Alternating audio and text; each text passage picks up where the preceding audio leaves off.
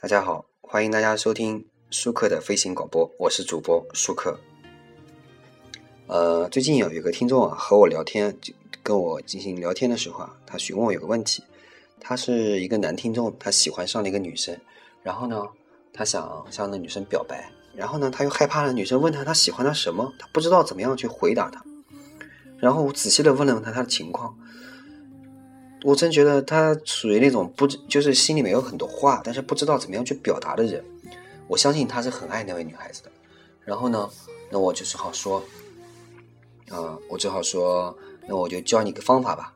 这个方法我说出来以后呢，呃，我希望你能够试一试这个方法，应该可以表达出你对那个女生的爱意，好吧？呃，这个当时呢，我之前花了很长时间和得到这个答案的时候，因为这个答案是我是从别的地方得到这个答案。我得到这个答案的时候，我确实这个答案让我眼前一亮，并且我把这话用这个方式去说了一下以后呢，我向对方表白的那个女生，那个女孩子啊，非常感动。我希望你也能够得到我这样的效果，好吧？好，那么当时这句话这段话这么说的呢，嗯，我向她说，我说我喜欢你，啊，这位女生就问我，那你喜欢我什么呢？呃，首先我是这样说的，我说，因为你改变了我的一些观点啊。当然了，这些观点都是让我觉得特别特别，我以前觉得我不会想到的啊。以前我一直认为啊，喜欢一个人不需要理由，肯定不需要啊。但是呢，我遇到你之后，我发觉啊，这句我相信了这么久的话其实是错的。你让我觉得需要，很奢侈的需要。如果说理由，那就是哪怕我现在没和你待在一起，但是跟你在一起聊天的时候，我就能感觉到你的存在。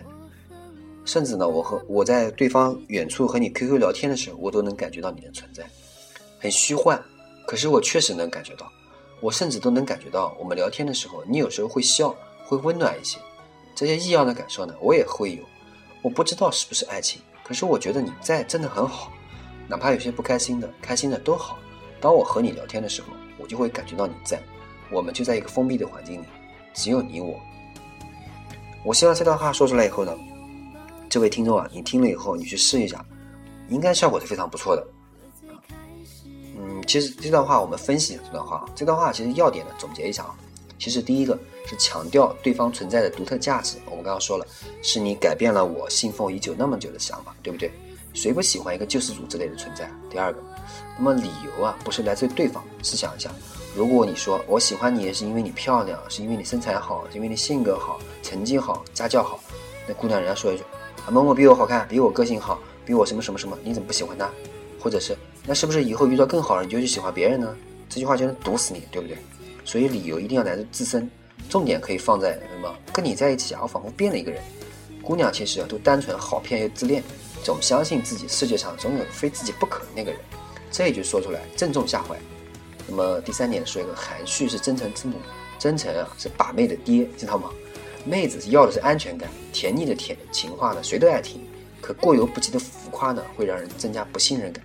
千万别提什么“我爱你啊，我想照顾你一辈子啊”什么什么什么之类的。看到你第一眼，我就不能自拔的决定了什么什么什么。你看我们刚刚说的那么那么多，对吧？通篇其实都会提到了我多么喜欢你。最靠近的一句呢，还是我不知道这是不是爱情啊？如果你说了这句话，对方可能会觉得，哎呀，这是一个刚刚涉足爱情的小男孩。欢喜、焦虑又兴奋，这感觉非常像女性犯花痴的状态，引起了共鸣。另外，对方的这个含蓄、犹豫不定呢，成功的勾起了女生的这个天生的这个母性光环，超想拯救对方，把他从这个犹豫中拉出来。那甚至，哎呀，你他妈就是喜欢我，这他妈就是爱了，别怀疑了，傻瓜，是不是？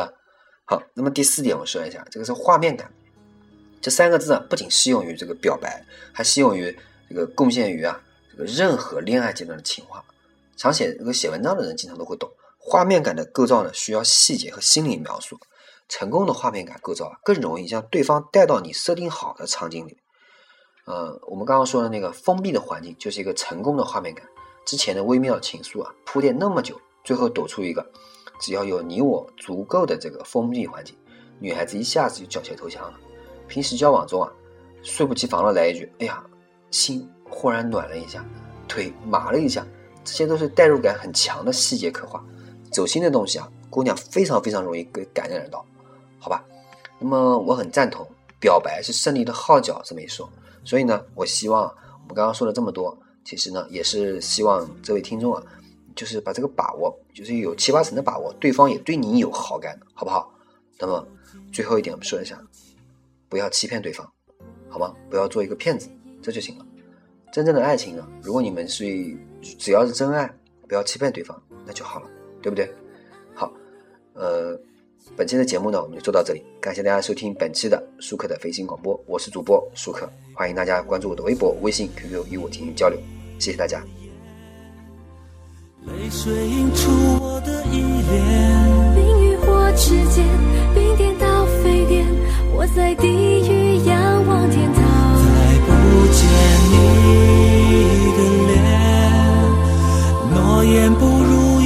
奉献。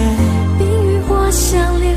温暖的瞬间爱是冰的沸点，火的冰点。